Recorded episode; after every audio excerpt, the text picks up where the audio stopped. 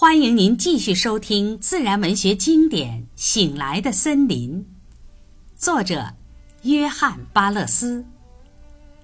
第六章：漫步桦树林。在休息及磋商之后，我们决定，最好还是不要再继续疲劳不堪的徒劳寻觅，但又不愿彻底放弃。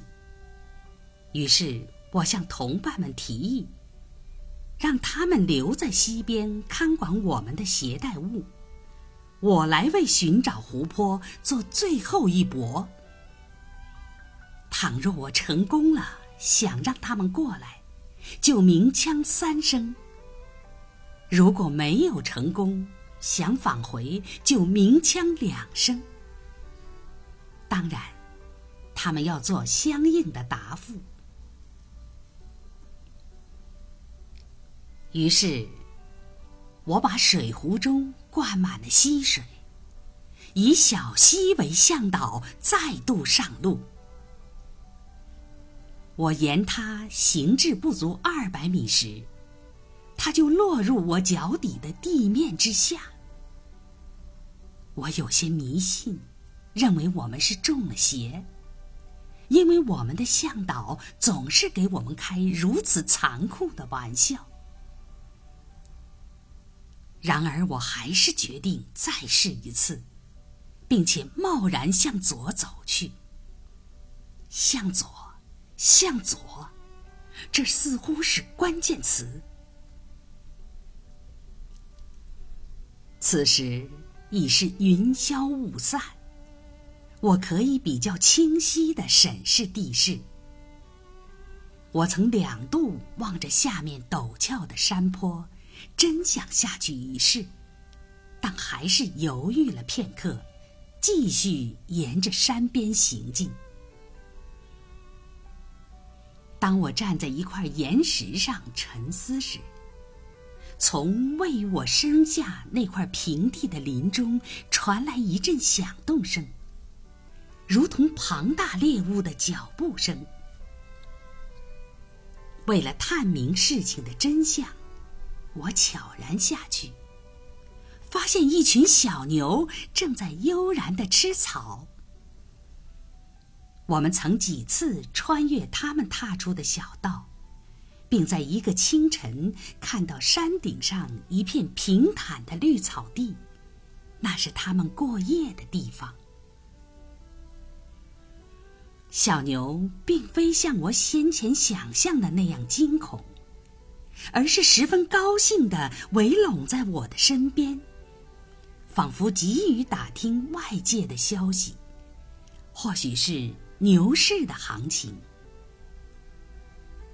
他们走近我，急切地舔着我的手、衣服及枪。他们要找的是盐。凡是含有一点带咸味的东西，他们都乐意吞下。它们大多是一岁的小牛，皮毛柔嫩光滑，看上去颇带野性。后来我们得知，周围的农民在春季把小牛群赶进这片林地，直至秋季再赶回去。这样，它们状况会很好。不像喂养的牛那么肥，却像鹿似的精悍灵活。牛的主人一个月来林中找他们一次，给他们喂盐。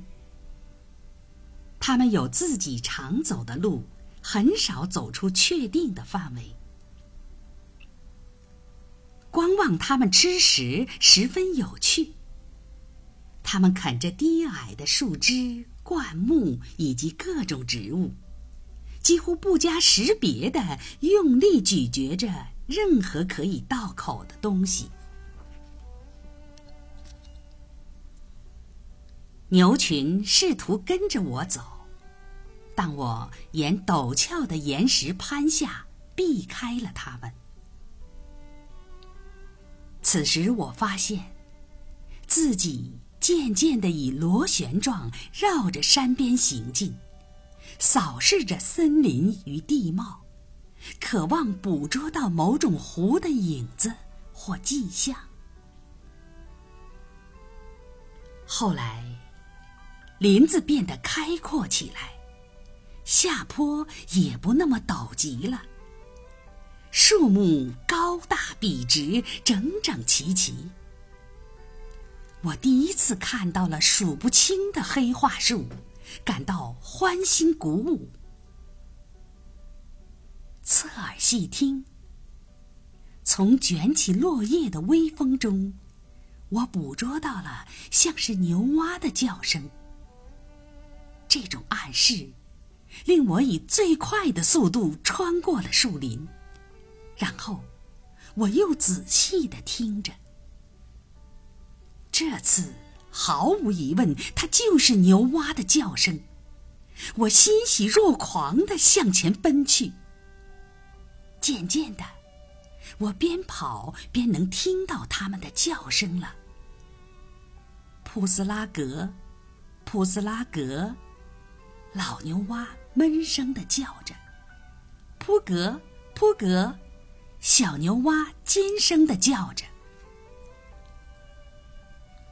然后我从矮树的缝隙中瞥见了一道闪烁的蓝光。起初，我以为那是远处的天空。再看过去，我才发现那是水。即刻，我便走出林子，站在湖畔。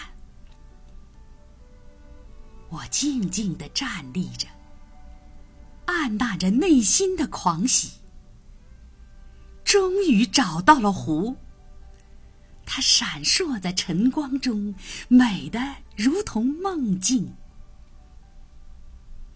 在昏暗茂密的森林跋涉许久之后，来到如此宽阔的地带，看到如此明快的色调，感觉。真是太好了！我的目光如同一只出笼的快乐的小鸟，兴高采烈的在这片景色中跳来跳去。